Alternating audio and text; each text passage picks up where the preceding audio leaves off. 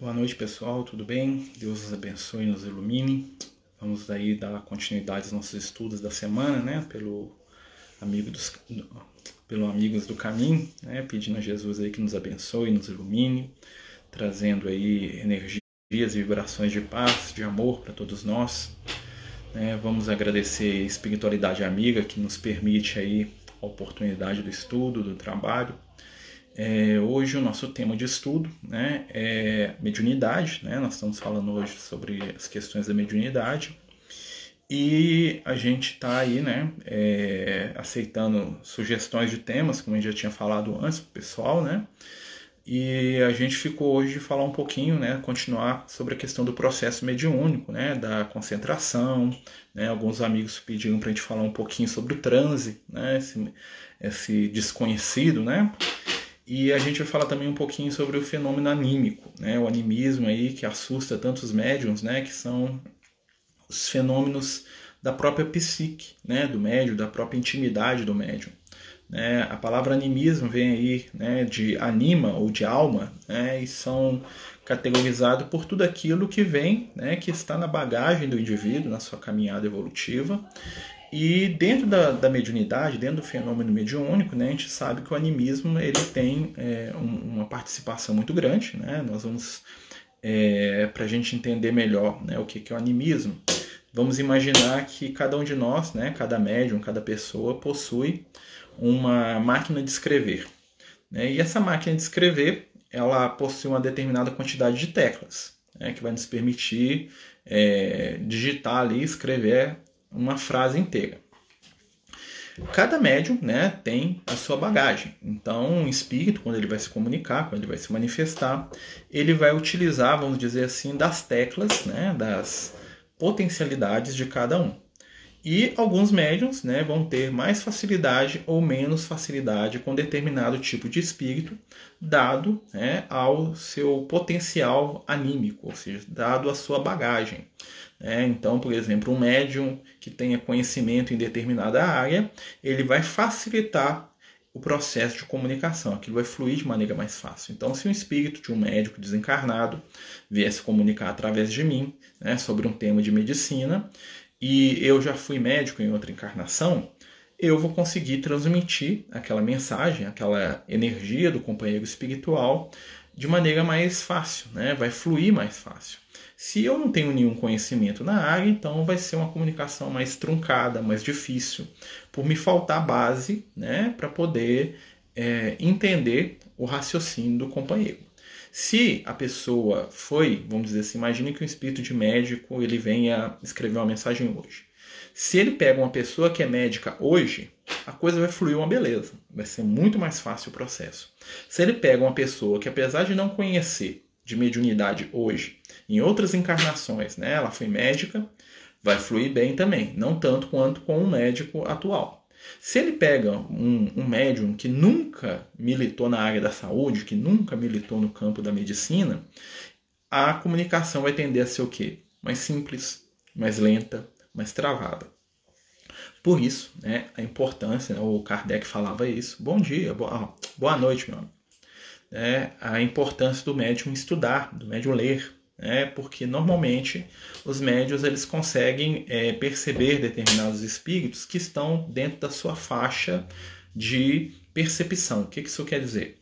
Nós percebemos com mais facilidade espíritos que pensam, que vibram e que sentem como nós. Né? Então é mais fácil eu dar passividade para uma pessoa que tem características próximas das minhas do que eu dar a passividade para um espírito, vamos dizer assim, totalmente estranho aos meus gostos, às minhas sensações. Por isso que quanto mais tempo passa entre as encarnações, mais difícil são para os espíritos se comunicarem, né? principalmente espíritos que ainda estão presos no seu passado.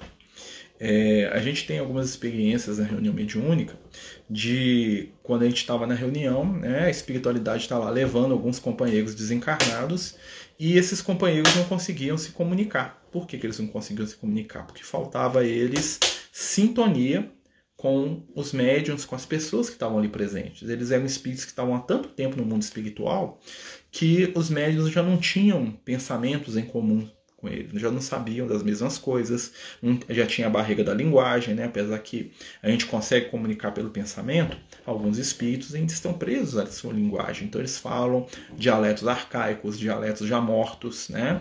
A gente sabe que através do pensamento a gente pode superar essas barreiras, mas isso não é a regra geral, tá? nem todos os espíritos conseguem se comunicar através do pensamento. Né? A maioria deles, principalmente os espíritos mais atrasados, ainda processam informação no idioma que lhe era familiar naquela época que eles estavam encarnados, tá certo? Mas aqui, para quem está chegando, né, nós estamos falando sobre mediunidade, sobre o processo da mediunidade, tá? E é, a gente aí está aberto a qualquer pergunta que os companheiros fizerem nessa área aí, né? Mediunidade pode se desenvolver em qualquer fase da vida, sim, né? Tanto que a gente tem aí é, muitos relatos de crianças, né, que têm uma mediunidade mais aflorada. Normalmente a criança e o idoso, quando eles estão ali perto da, do desencarne, a mediunidade deles aflora muito. Por quê? Porque os laços, né, que prendem o espírito no corpo, no caso da criança, ainda não estão totalmente é, apertados, vamos dizer assim, tá? Estou usando um termo bem é, coloquial. E no caso das pessoas muito idosas, os laços já se afrouxaram. E aí, né? o espírito que está na fase da primeira infância e da velhice, eles conseguem perceber né, os espíritos com mais facilidade. Por isso que as crianças têm aqueles amigos invisíveis, né, por isso que muitas vezes a gente vê os idosos assim, principalmente quem está em fase terminal. Né, eu lembro muito da minha avó, que ela ficava contando né, dos parentes que estavam indo visitar. O meu avô também contava muito sobre isso né, que a, mãe dele, o irmão dele estavam lá e eram pessoas que tinham morrido há 40, 50 anos. Né? E a pessoa fala, ah, o vovô está vagueando. Não está vagueando. Ele está percebendo um mundo espiritual que a gente que está encarnado aqui, mais, vamos dizer assim, mais amarrado, não percebe. É, essa facilidade de comunicação é devido à sintonia? É cor... Sim, é isso mesmo. Quando nós temos sintonia com alguma coisa, aquilo flui mais fácil.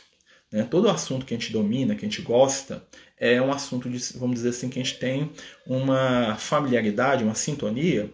Então a tendência é que aquilo ali né, flua mais fácil, né? Quando você está falando de um assunto que você gosta ou de um termo, um tema que você domina, aquilo sai com facilidade. Quando você está, vamos dizer assim, imagine que você está na faculdade e tem que falar de uma matéria que você não gosta de jeito nenhum. Então aquilo é truncado, é difícil, né? Você já não tem facilidade com aquilo, já não está fazendo uma coisa que você gosta e aí a coisa toda se trava. Com os espíritos, funciona da mesma forma. Né? O pensamento, como diz o André Luiz, eu gosto muito de lembrar essa frase do André Luiz, né? É, ele, ele é o determinante das comunicações mediúnicas. Onde está o nosso pensamento, vai dizer para a gente o tipo de espírito que vai estar tá conversando e convivendo conosco. Né? A mediunidade pode se tornar ostensiva. Imagina que ostensiva em uma determinada fase pode, Pode, como eu falei, na infância, né, bem tenra, né, as criancinhas aí de 2, 3, 4 anos veem bastante, e as pessoas muito idosas, tá? Isso quando a pessoa não tem uma mediunidade ostensiva para a vida toda. Algumas pessoas né, passam dessa fase da infância e continuam vendo os espíritos né, normalmente. Tá? Existe aí uma mediunidade mais aprofundada. Outro momento que a mediunidade ela desperta é quando nós entramos na adolescência. A nossa vida, né, do ponto de vista dos espíritos, elas podem ser é, divididas em fases. Segundo os amigos espirituais, de 7 em 7 anos, tá? mas não façam isso uma regra, tá? isso é um, uma generalização, é, nós passamos por uma mudança na nossa vida, de 7 em 7. Tá? São fases que a gente passa na vida. É, nós vamos entrar na questão da gravidez, tá? É, vamos falar assim é, o que, que acontece? Nos primeiros sete anos da nossa vida, nós estamos no início do processo da nossa reencarnação. Então, o que, que acontece? Normalmente a criança ela é o reflexo do pai e da mãe. É aquele momento que a criança está ali, que tudo que o papai e a mamãe fazem, o menino acha lindo, a menina acha lindo, e ela quer imitar o pai ou a mãe. Ou então aquele adulto, né, que é a referência dela. Às vezes ele não tem pai e mãe, mas ela tem uma pessoa ali que ela vai imitar. A partir dos sete anos, né, vai acontecer um fenômeno um pouco diferente, que é quando começa o contato social de maneira mais profunda, tá? Vamos lembrar que isso é aproximado, tá bom? E aí, né, com sete anos, acontece da criança começar, o indivíduo, né, começar a referenciar o que? As pessoas que estão à volta, o grupo de amigos, os coleguinhas. É aquela fase que a nossa mãe vira pra gente e fala assim: seu colega pular da ponte, você pula também? Aí você pensa assim: não, não vou. Você fala assim: não, mas lá no fundo você fala: pulo. Se ele pular, eu pulo também porque o que ele faz é legal. Né? É o segundo momento. Até os 14 anos nós vivemos muito nessa energia do grupo. Depois dos 14, né, dos 14 aos 21, nós vamos passar por um fenômeno que o André Luiz chama de despertar da consciência. O que, que é isso? A partir dos 14 anos de idade, é, a nossa glândula pineal ela começa né, a perder a função orgânica, ou seja, ela deixa de funcionar né, como um controlador né, da nossa, do nosso desenvolvimento da puberdade e passa a atuar no plano espiritual. O que, que isso acontece? A partir dos 14 anos, a gente começa a voltar no nosso passado espiritual. Né? Como é que a gente volta no nosso passado espiritual? Através das nossas posições, das nossas escolhas, das nossas tendências que estavam adormecidas. Né? Normalmente, dos 14 aos 21, é aquela fase que as nossas famílias, que o nosso pai, a nossa mãe falam assim: você não é aquele menino que eu levei para casa, não sei o que está acontecendo com você, você mudou demais. Antes você gostava disso que eu gosto, agora você não gosta mais. Ou antes você fazia isso e agora você virou uma pessoa totalmente diferente. Né? É o momento que o que está acontecendo ali? A mente espiritual está despertando?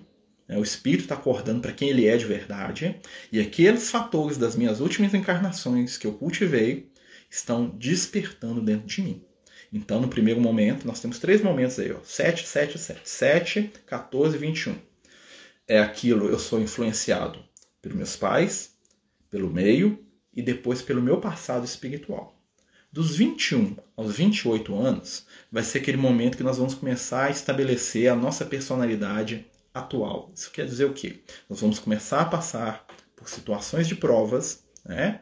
dentro das quais nós vamos ter três respostas que a nossa intimidade vai estar condicionada. O que que os meus pais fariam? O que que o grupo que eu estou inserido faria? O que que a minha bagagem espiritual faria? Por isso é muito importante, né, é, a gente valorizar os conteúdos espirituais do nosso passado e os pais e as mães, é, elas, eles, oh, desculpa, amigos, os pais e as mães nos darem uma educação. Né? Enquanto pais, nós temos que trabalhar o espírito do bem positivamente, né? E a partir daí, quando ele for fazer as escolhas dele, ele vai ter o quê? A bagagem espiritual, aquilo que o meio que ele está inserido ensinou e aquilo que a família deu de valores. É, então são esses momentos aí. A mediunidade ela vai ser ela vai desabrochar muitas vezes nas pessoas nesse momento, dos 14 anos ali, ó. Então eu estou voltando no passado, eu estou descobrindo quem eu sou. Então eu vou começar a me associar mentalmente com os espíritos, né? A questão da gravidez, né? A gravidez, né, se a gente for analisar aí de uma maneira mais aprofundada, né, se a gente parar para pensar um pouquinho, a gravidez é, um, é uma materialização de espírito, ou seja, tem um espírito desencarnado, né, que está ali se aproximando, é mal ali da mãe, né? Principalmente porque né, a gestação vai acontecer com a mãe. E esse espírito ele vai influenciar o raciocínio, ele vai influenciar a mãe, como um espírito influencia o médium. É muito comum, né, algumas pessoas notarem que durante a gravidez, muitas vezes a personalidade da mãe se altera. Muitas vezes a mãe, que era apaixonada com o pai, cria uma repulsa por, pelo pai ou por alguém da família que ela tinha muita afinidade. Por quê? Às vezes aquele espírito que está chegando ali é um espírito que tem dificuldades com determinadas pessoas. Muitas vezes acontece dos gostos da mãe mudar, né? São os famosos desejos, né? E que tem duas explicações. A primeira explicação do desejo, né, que as mães sentem, é que a gente vai é, precisar de determinado nutriente, as mães precisam de determinado nutriente e o desejo é uma forma de materializar aquilo. A outra explicação, né, uma que não, não atrapalha uma, não atrapalha a outra, é que o espírito, né, que está ali reencarnando, ele está de certa maneira mediunizando a mãe, né, ou seja, ele está ali influenciando o espírito da mãe e os gostos, as simpatias e as antipatias daquele espírito passam a ser também né, por um fenômeno de influenciação indireta ou direta, dependendo do caso, os da mãe. Então, muitas vezes, mães que são pessoas de trato difícil, agressivas, pessoas que são complicadas, às vezes estão ali reencarnando através dela um espírito plácido, calmo, é, iluminado, e aí a mãe se torna um espírito mais, mais passivo, mais bondoso, mais gentil. Como também pode acontecer, né? Uma mãe que é um espírito mais. E aí, Miriam, tudo bom? É, uma mãe com um espírito mais calmo, mais tranquilo, receber um espírito mais difícil, né? E ela ficar irritadiça, explosiva. Por quê? Porque ela está sob o efeito de uma inteligência desencarnada. Né? Então, a gestação é sim isso, exatamente. A mãe é médio no filho. Enquanto ali o processo de gestação está acontecendo, com certeza. Né? Ali existe uma, uma consciência reencarnante, ali existe um ser milenar, né? e muitas vezes a mãe entra em processo depressivo porque às vezes o espírito está reencarnando, né? ele tem problema com ela.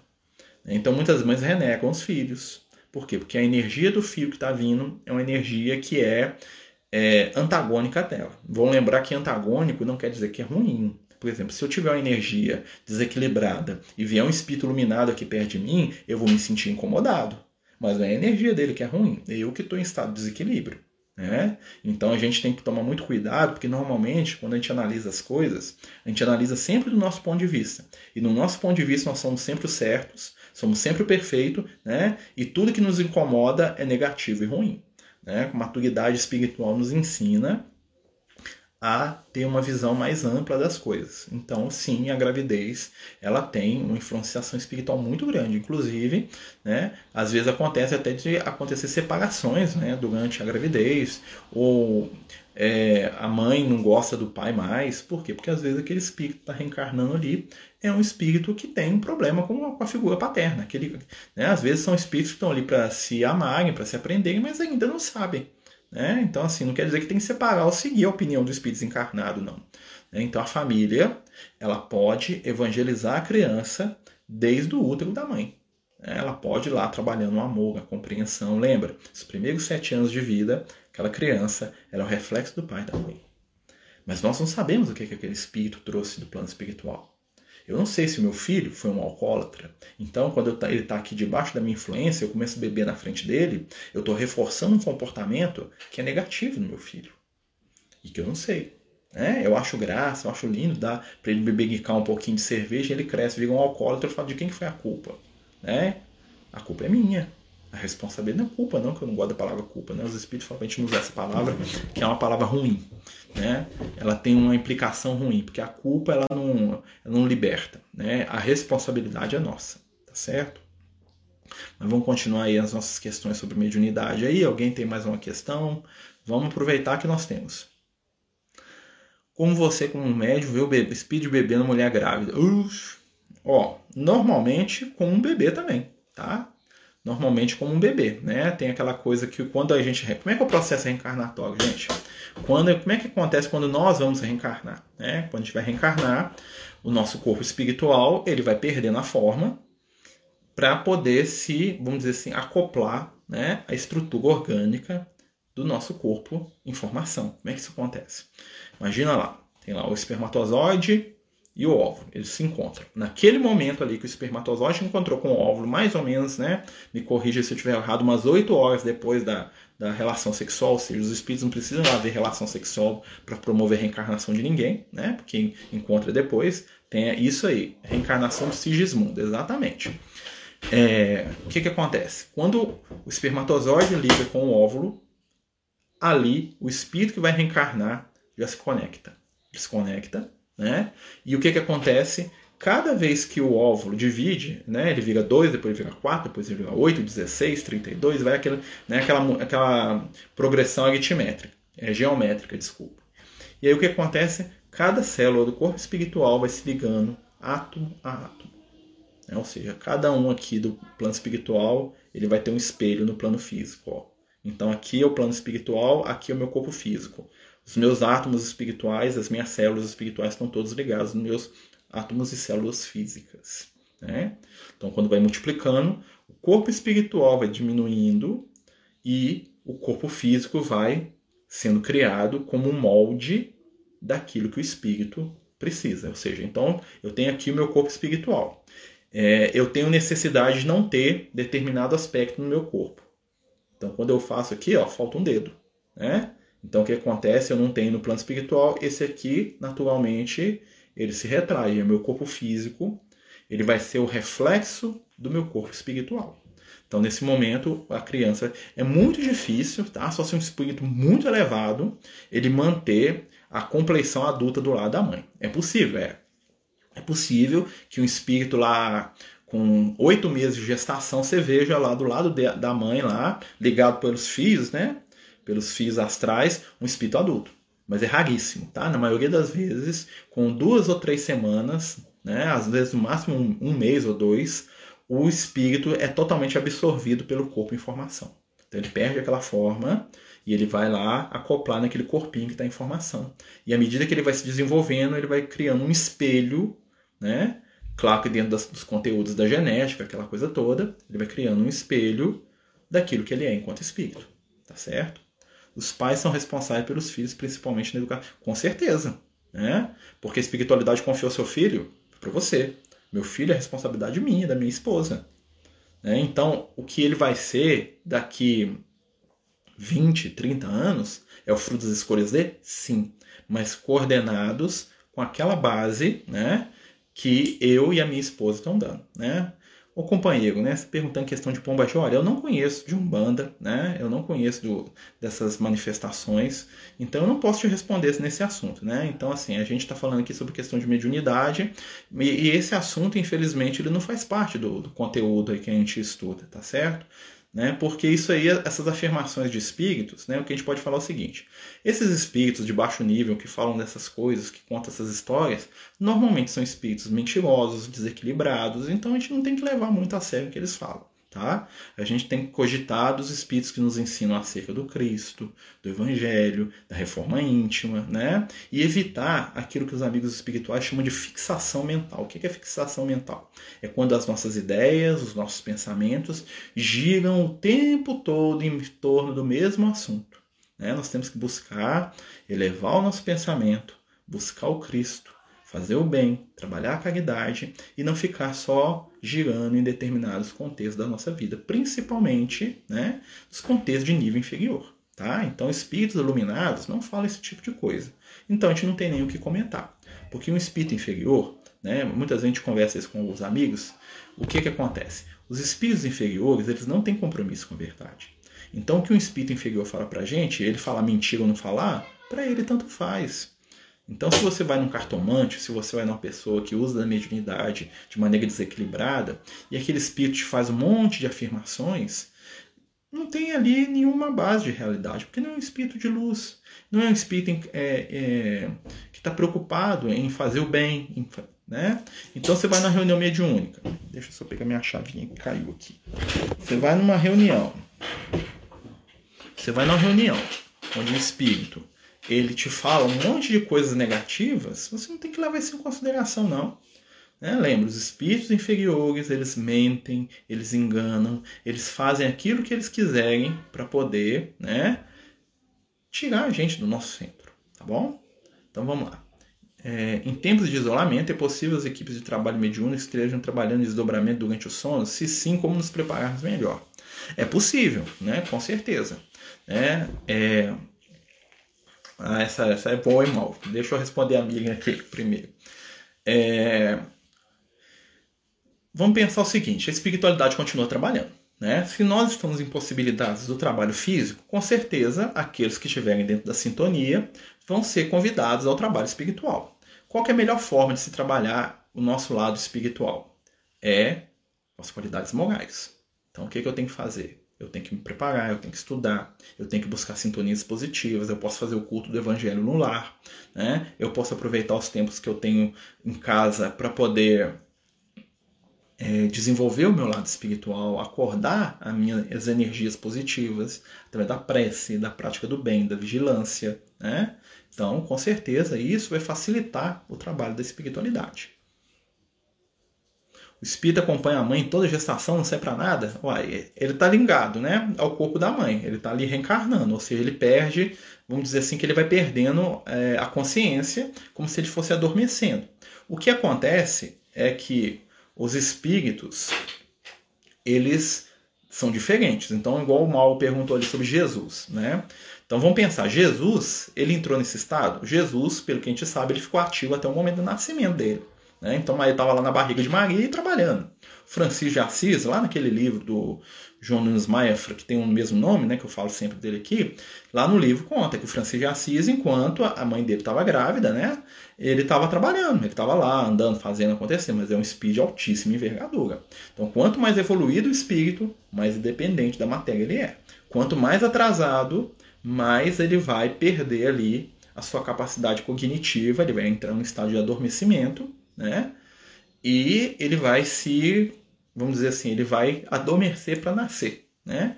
Então, assim, um espírito acompanha, acompanha durante toda a gestação. Talvez, nesses casos que a gente está falando aqui, se for um espírito elevado, ele pode se afastar um pouco, ele pode conversar, ele pode, né? Ele vai estar por perto ali porque ele está ligado, né? Ele já está ligado na carne, ele já está encarnado, vamos dizer assim, né? No processo de gestação, ele já está considerado como reencarnado, ele só está completando o processo, né? Como se libertar de uma fixação mental depois de instalada? Essa aí é difícil. Por quê? Porque normalmente a fixação mental ela é o reflexo dos nossos desejos. Né? Então, quando, por exemplo, a gente está muito fixado com as questões do sexo, é porque nós estamos pensando em sexo o tempo todo. Então, como é que eu vou fazer isso? Eu vou ter que reprogramar minha mente com outras situações, com outros assuntos, né? e dar a questão sexual o papel e o tamanho que ela precisa na minha vida. Eu estou, eu estou fixado com dinheiro ou com alguém. Eu vou ter que fazer o quê? Eu vou ter que controlar as minhas paixões. E como é que a gente controla as nossas paixões? Não existe outra regra que não seja ocupando o nosso tempo com o bem. ação positiva é a cura de qualquer viciação e de qualquer situação negativa. Espíritos mistificadores, você está falando sobre o que, amigo? A questão do espírito mistificador, não entendi a sua questão. Clarividência, podemos dizer que é uma mediunidade mais rara? A clarividência, ela não é tão rara assim, mas ela é mais incomum. Né? Eu diria que hoje a mediunidade mais rara que tem, que eu, que eu nunca vi, vou falar a mediunidade que eu já estudei, eu nunca vi, é a tal do médio indutor. Né? Essa mediunidade eu tenho muita curiosidade de conhecer alguém que tenha. Que é a mediunidade que o Kardec falava, que era assim, ó. Eu, eu não tenho mediunidade nenhuma, esse médium ele vai lá, ele faz um passe, ele põe a mão na minha cabeça e eu, e eu consigo desenvolver mediunidade por indução dele. Eu nunca vi essa mediunidade. Eu sei que existe porque eu já li sobre o assunto, mas eu nunca presenciei. Né? Eu conheço, né, por exemplo, eu sou clarividente. Tá? Minha mediunidade, eu sou clarividente e clarividente. Né? Então não acho tão raro assim. Né? Apesar de que eu conheço poucas pessoas que também têm essa mediunidade. A maioria nem é espírita e nem usa isso para nada. É né? interessante. Né? Mas o que importa não é o nível da mediunidade da pessoa, e sim o uso que a gente dá. Existem médios intuitivos que fazem muito mais o bem do que eu, que sou clarividente. Existem companheiros nossos que têm faculdades é, muito limitadas né, do ponto de vista da percepção, mas são ótimas antenas psíquicas do bem. Você vai ver eles trabalhando, você vai, você vai ver eles vivenciando bem, você vai ver eles fazendo e acontecendo né, em torno dos propósitos de Jesus, muito mais do que quem enxerga. Né? A mediunidade em si é apenas ferramenta, meus amigos. Se você não utilizar essa ferramenta, ela pode ser uma ferramenta que vai te enterrar. Né? Então a gente tem que tomar muito cuidado com isso. Né? O ideal não é a mediunidade, o ideal é o evangelho. Né? Quando nós abrimos o coração para o Cristo, aí modifica tudo. Trabalho numa reunião mediúnica como dialogadora.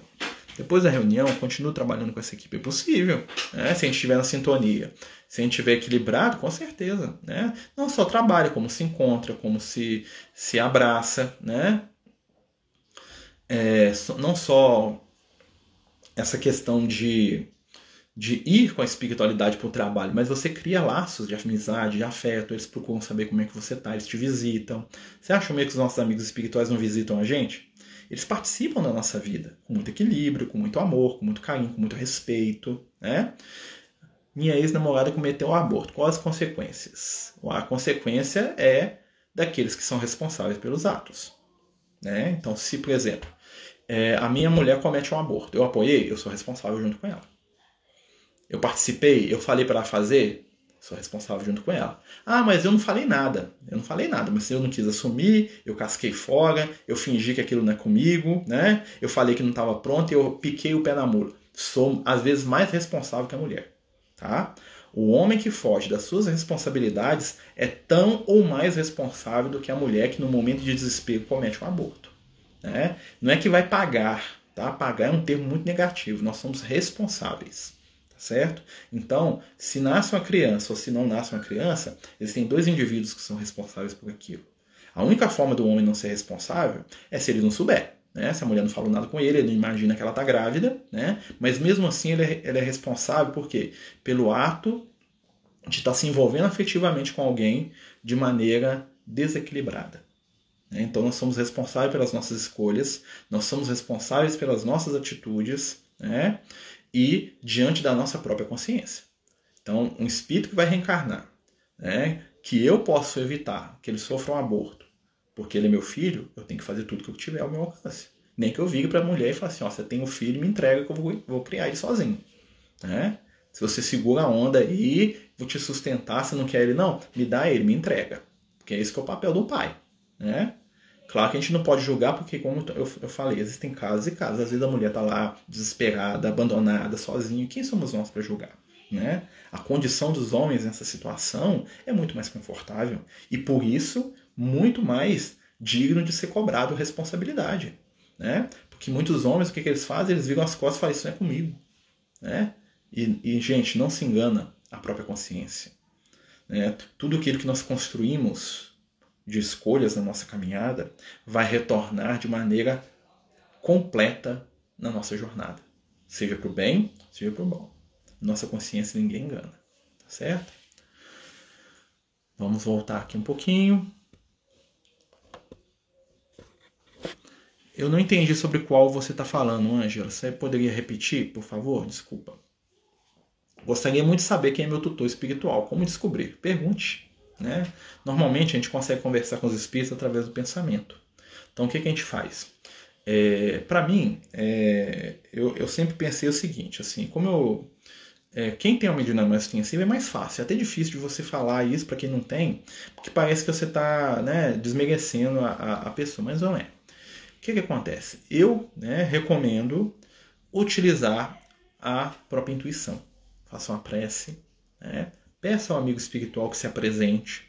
Né. Eu normalmente o Kardec fazia assim, ó de fazer uma invocação, te pensa no, né, faz uma prece, pede a Jesus para nos abençoar, pede a espiritualidade se estiver presente nesse momento para nos ajudar e pergunta, fala assim, ó, se um amigo espiritual estiver aqui presente, eu tenho muita vontade de te conhecer, né? Meu objetivo com isso é um objetivo justo, bom, né? Se você pudesse apresentar, se eu tivesse autorização, eu gostaria de saber o seu nome e se concentre, né?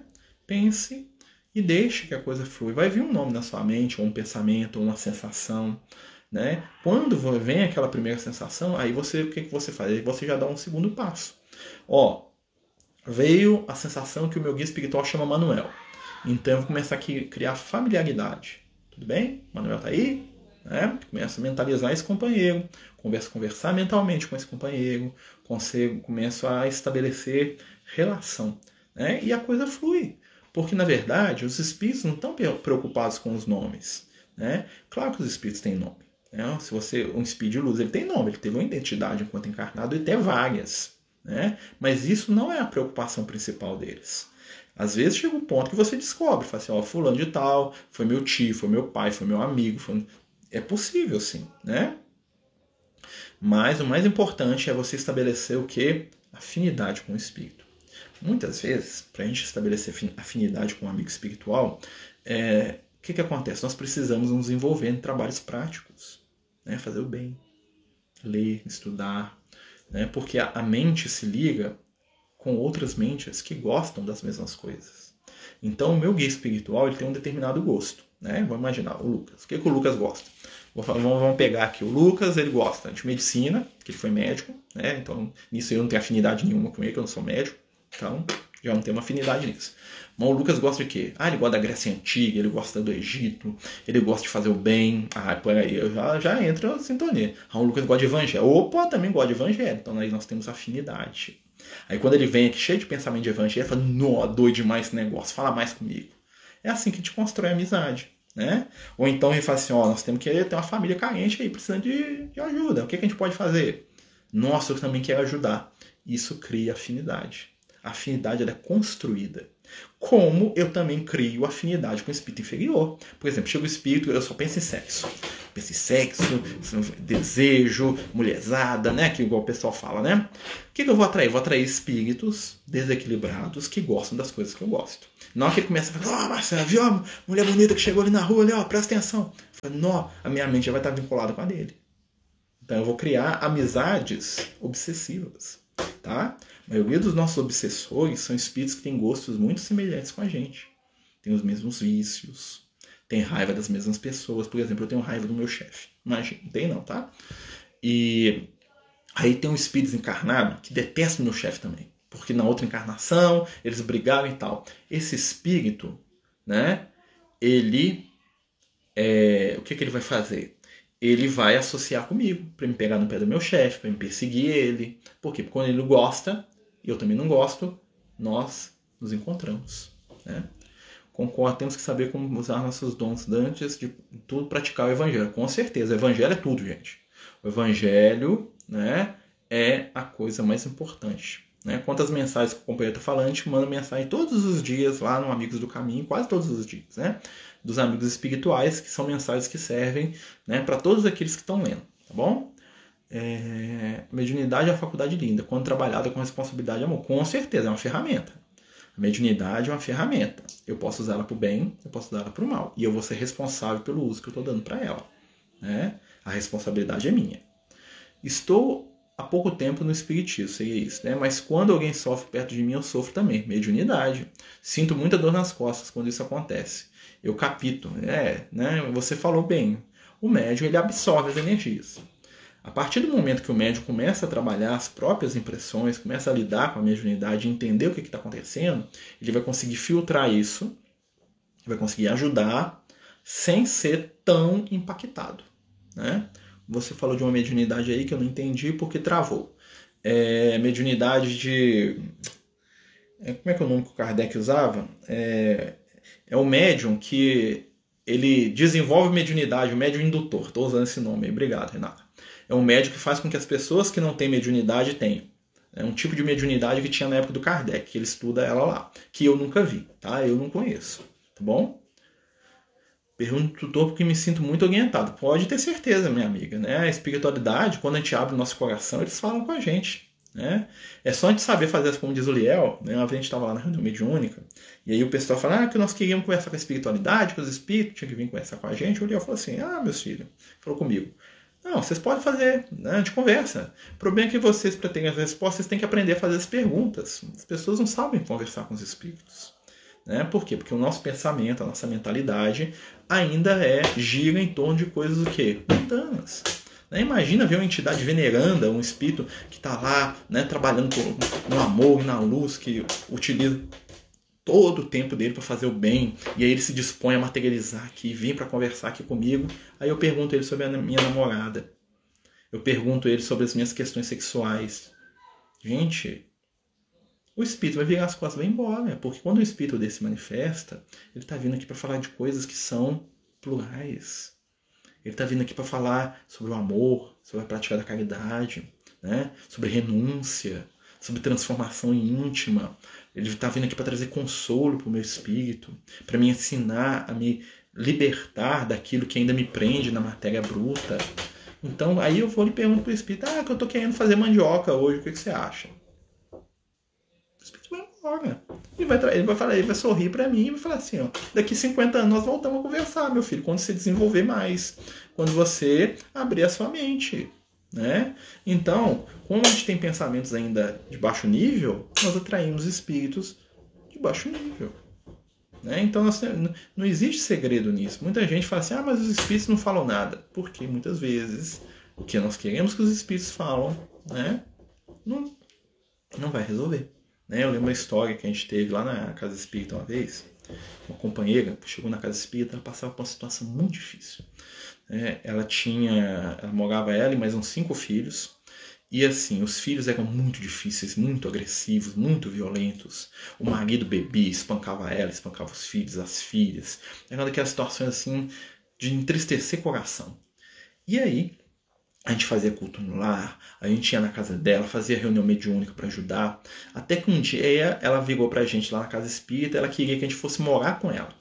Ela queria que a gente na casa espírita se organizasse, que cada dia da semana uma pessoa da casa espírita fosse lá dormir na casa dela para poder ajudar ela com os problemas dela. Isso é impossível, né? Não tem como a gente tomar a vida dos outros pra gente. E aí, tudo que a gente fazia, ela continuava, e ela tinha um conhecimento de doutrina espírita, chegar na palestra, tudo que o expositor falava, ela falava, completava, mas ao mesmo tempo ela exigia da gente ajuda. Ela queria ser ajudada, mas ela queria ajuda agora. Ela queria que a gente pagasse a nossa vida para poder ajudar ela. E aí um dia, né, a gente bem preocupado com essa situação, depois de não sei quantas reuniões mediúnicas para ajudar aquela coisa toda, é, eu lembro que o Lucas manifestou na reunião, né, e para ajudar, e no final da reunião, a gente estava conversando no plano espiritual, né, estava fora do corpo, eu virei para ele e falei assim, Lucas, me fala aqui uma coisa, o que a gente pode fazer para ajudar aquela senhora? Né, porque a gente está fazendo tudo que a gente dá conta e ela continua, né, parece que a gente não faz nada, e assim, ela está num quadro tão triste, eu vejo lá os filhos delas entristecidos, sofridos, né, o que a gente pode fazer para ajudar aquela irmã? Como é que a gente vai resolver o problema daquela companheira, né? E ele virou para mim e falou assim: Olha, meu filho, o caso da nossa irmã é o seguinte. Na última encarnação, ela era uma mulher muito rica, muito poderosa, né? E, infelizmente, caprichosa ao extremo. E né, aqueles espíritos que estão com ela, né, que são hoje os filhos dela, eram filhos dela na outra existência. E ela né, acobertava todo tipo de crime que esses companheiros faziam. Né? Ela, eles roubavam, estupravam, matavam, mas a mamãe rica ia lá e pagava tudo, resolvia tudo. O que, que aconteceu? Né? Eles reencarnaram nessa situação né? de penúria, de sofrimento, de pobreza extrema, mas observe, a nossa companheira, por mais que ela sofra, continua agindo como se fosse é, a rainha, a duquesa. Ela exige ajuda, ela chora, ela sofre, mas ela exige ela ainda tem uma postura íntima né, de domínio, de poder, de arrogância. E o que, que acontece? Do nosso ponto de vista, a prova pela qual tá, ela está passando é a solução do problema dela.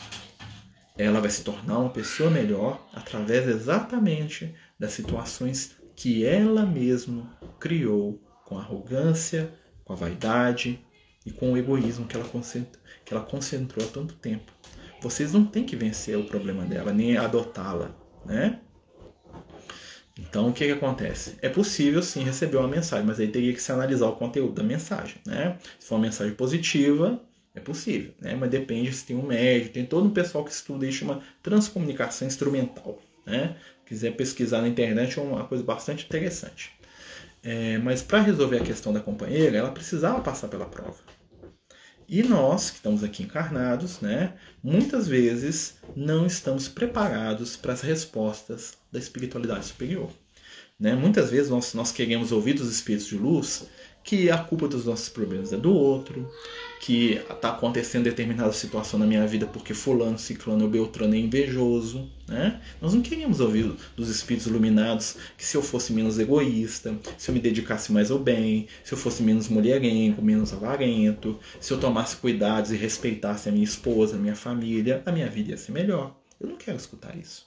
Né? Então, os espíritos iluminados, o que, que eles fazem? Eles se retiram né? Muitas, por isso que parece, às vezes, que os espíritos de luz não estão respondendo às nossas perguntas. Não é isso. Será que nós estamos preparados realmente para poder escutar o que os espíritos de luz têm a dizer para a gente? Será que nós vamos aceitar? Né? Será que nós vamos aceitar quando um amigo espiritual virar para mim e falar assim: o responsável pelos seus problemas são as suas escolhas? Né? Deixa de ser avarento, Marcelo. Deixa de ser mentiroso. Deixa de ser arrogante. Deixa de achar que os outros têm que te idolatrar. Será que estou preparado para escutar isso? Né? Porque escutar espíritos de baixo nível, a gente vai num cartomante com todo respeito, né? Que a gente tem que ter para os nossos irmãos encaminhados, que vai dizer tudo aquilo que eu quero ouvir. Né? Vai vir um espírito lá vai falar assim: olha, você é um cara muito bom, né? E você está sendo perseguido, e a culpa toda é do seu vizinho que fez um trabalho para você e tal. Eu estou jogando a culpa nos outros. Aí eu saio de lá feliz. Por quê? Porque eu tirei a responsabilidade das minhas costas, passei para outro. O outro é vilão da minha história. Nós estamos chegando num momento de maturidade espiritual aonde nós vamos começar a perceber que nós somos os construtores da nossa vida. É, a mágica espiritual, meus amigos, existe. Essa mágica se chama amor e compreensão. Mas quão poucas pessoas querem despertar para esses valores. Né? Se eu tivesse aqui falando para vocês aqui sobre métodos infalíveis para ganhar dinheiro, ou para arrumar a namorada mais bonita, né, ou para conquistar um homem mais bonito, pode ter certeza, o número de pessoas que estão assistindo aqui ia estar em mil, dois mil, três mil.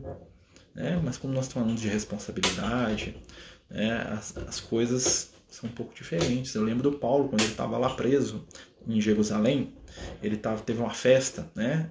E aí o governador romano da época, ele trouxe o Paulo, né? É o Pórcio Festo, né? Ele trouxe o Paulo para poder animar a festa. O Paulo estava preso, ele deixou o Paulo porque o Paulo conversava, né? E aí no meio da festa, os romanos lá, né? O Paulo acorrentado na parede, né? O Paulo sentou num banquinho, aí ele acorrentou, ficou acorrentado, ninguém via, porque a roupa dele tampava, né? E ele lá sentado e conversando com as pessoas, né? Porque ele era muito culto, né? E eles deixaram ele lá como atração da festa. E aí, os romanos lá no meio da festa, aquela coisa toda, e o Paulo falando de Jesus, de evangelho, de responsabilidade, de mundo espiritual, de vida depois da morte. Aí teve uma hora lá que o governador romano ficou doido, falou assim: não, você está falando. Né, porque o Paulo estava falando de responsabilidade. Tava falando assim: olha, seus atos vão ter consequência. Aí o cara falou assim: Ó, oh, Paulo, as, as, muitas letras te fazem delirar. O que, que ele falou pro Paulo? Você estudou tanto que você ficou maluco. Quer ouvir esse negócio? Não. Muda de assunto. Né? E aí o Paulo falou, não, daqui a pouco você vai querer transformar todo mundo aqui em cristão. Ele falou assim, graças a Deus, né? Que, que vocês fossem todos iguais a mim. A, a exceção dessas correntes aqui, ó, aí mostrou os pulsos lá acorrentados lá. E que vocês fossem todos iguais a mim, vocês despertassem por Cristo. Né? E o que, que aconteceu? O cara correu com ele da festa. Por quê? Porque estava começando a ser chato. Estava começando a falar de coisas, de assuntos que, né, há dois mil anos atrás, as pessoas não queriam escutar. E hoje nós continuamos do mesmo jeito, meus amigos. Nós estamos aí na boca da virada espiritual da nossa era. Nós estamos num momento de transformação, de renovação espiritual. E eu falo para vocês: dinheiro, vaidade, aparência, isso tudo vai acabar muito rápido. As ilusões da matéria estão para acabar. Então, quando nós ficamos presos às questões do sexo, do dinheiro, do poder, da vaidade, gente, isso é muito ilusório. Daqui a pouco isso vai ruir. Olhem como a nossa sociedade está hoje por causa de um simples vírus. As pessoas estão desesperadas. E dos mais variados tipos de pessoas. Os religiosos estão desesperados. Cadê meu Deus que não me cura? Né? Os empresários estão desesperados. Cadê o recurso financeiro? Né? Os ditos crentes estão desesperados. Ah, eu vou morrer. Gente, observem. Nós estamos aqui no momento de transição, de transformação. Na época de Jesus, quando Jesus veio à Terra, as pessoas estavam muito cansadas. Sabe por que, que os apóstolos, por que, que o Paulo conseguia atrair tanto seguidor para Jesus? Vou contar para vocês. Na época de Jesus, isso é coisa que o Lucas me conta. Na época de Jesus, as pessoas estavam engasgadas de materialismo. Os deuses gregos e romanos eram coisas frias, as pessoas iam lá fazer aqueles cultos lá para Zeus, Júpiter, Afrodite, não sei quem mais, e voltavam para casa tão vazio quanto eles iam. Né? Havia ali o governo romano, aquela briga política dos, dos romanos, um matando o outro para tomar cargo do outro, para controlar. Né? E aí o que, é que acontece? Chegou uma mensagem nova de mudança aqueles que estavam no auge do poder, poucos, mas muito poucos, estavam preocupados em festa, tá? Os romanos viviam fazendo orgias, fazendo festas. Não sei se vocês sabem, na época de Jesus era muito comum os patrícios romanos eles fazerem festas e terem um escravo, né, que ficava com eles. E em determinado momento da festa, quando a festa já estava bem, né, quando eles já tinham comido até falar chega, o escravo ia lá pegava uma pena de ganso, enfiava na garganta do mestre e o cara vomitava tudo que ele comeu numa bacia para poder continuar comendo. E havia festas que as pessoas se orgulhavam de ter passado pelo vomitório cinco, seis vezes. Por quê? Porque eles tinham que comer, beber. E o escravo fazia ele vomitar, o cara continuava comendo. Olha só. Hoje nós estamos vivendo uma coisa muito próxima disso. Né? Os espíritos superiores não se preocupam com banalidades, mas eles estão próximos da gente. Os espíritos de luz estão ao nosso lado. Nós precisamos apenas despertar para a linguagem deles. né? Porque os espíritos não ligam para banalidade, não quer dizer que eles não queiram conversar com a gente. Eu converso horas sobre o evangelho com o Lucas. Quando ele pode, né, coitado, porque ele é muito ocupado. Quando era criança, dava mais tempo. Acho que ele ficava cuidando de mim, aí dava mais tempo. Hoje é muito menos, infelizmente, né? Mas hoje já tá, já tá na hora de eu fazer por mim, né? Então, né? Espírito de luz, essa hora dos estudos, igual nós estamos aqui. O egoísmo é um vício, né? Nós aprendemos a ser egoístas. O egoísmo, ele é o quê? Ele nasce lá no reino animal. É o instinto de conservação elevado à consciência. Isso é o egoísmo. O egoísmo, no, no nível dos animais, é positivo, porque eu aprendo a me conservar, a viver, né? eu aprendo a continuar no reino animal. Quando nós entramos no reino humano, o egoísmo ele começa a ter nuances, que é o sentido de família, depois o sentido de nação, a minha pátria, o meu time, a minha tribo, né? E depois nós vamos libertar desse egoísmo quando nós começarmos a trabalhar a questão da irmandade universal. Né? É muito interessante que a gente vê né, que, meu amigo, mensagem a gente só avalia se é positiva. Se for uma mensagem ruim, rasga e joga no lixo. Preocupa com isso não. Como te falei, espírito inferior só fala mentira. E o mal não merece comentar. A gente fica falando de mensagem do espírito inferior, perde tempo. Porque é tudo mentira. Né? Então, desconsidera, joga fora e não se preocupa mais com isso. Só se preocupa com as mensagens positivas, essas aí são boas. Né? Para a gente vencer os nossos vícios, nós precisamos dar o próximo passo. Né? Sou médio de intuição, mas sinto a minha volta chego. Pode ser perfume, bebida, o que você acha. Você tem uma mediunidade é, ostensiva no campo do olfato.